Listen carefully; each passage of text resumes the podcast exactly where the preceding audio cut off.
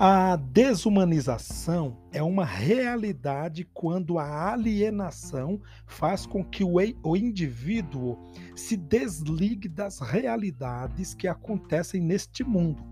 O ser humano vai perdendo sua humanidade para a religiosidade na medida que se omite de lutar pelo mundo em que vivemos, pelo ser humano, pelos dramas humanos que existem e são comuns a todos, pela casa dos seres humanos, pela natureza feita de partículas, átomos, hormônios, genes e neurônios e ecossistemas. O bispo da Diocese Anglicana do Recife e sociólogo Robinson Cavalcante, em seu artigo Mundanos, Graças a Deus, desenvolve o tema de maneira lúcida e equilibrada. Sua reflexão acerca do assunto esclarece o significado de mundo sob o prisma teológico correto. Abre aspas. Um problema de tradução de vários termos do grego para um só vocábulo em português tem concorrido para distorções teológicas de trágicas implicações. Deus criou o mundo, o universo, e ama a sua criação.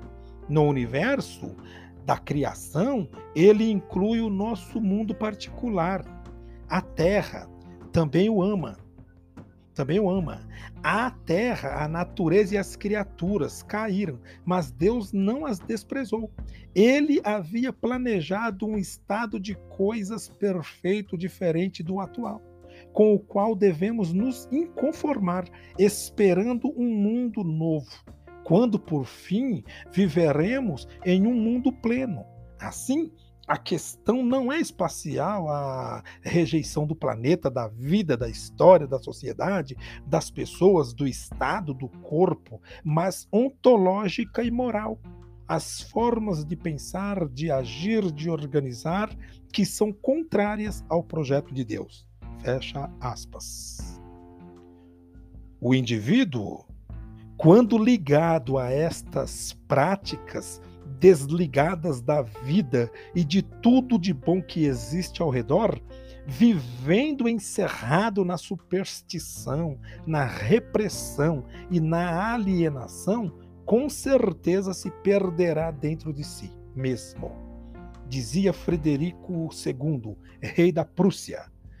Quando a voz da razão se levantar com mais frequência contra o fanatismo, poderá então tornar mais tolerantes as gerações futuras. Max Planck, físico alemão, diz: para os crentes, Deus está no princípio de todas as coisas. Para os cientistas, no final de toda reflexão.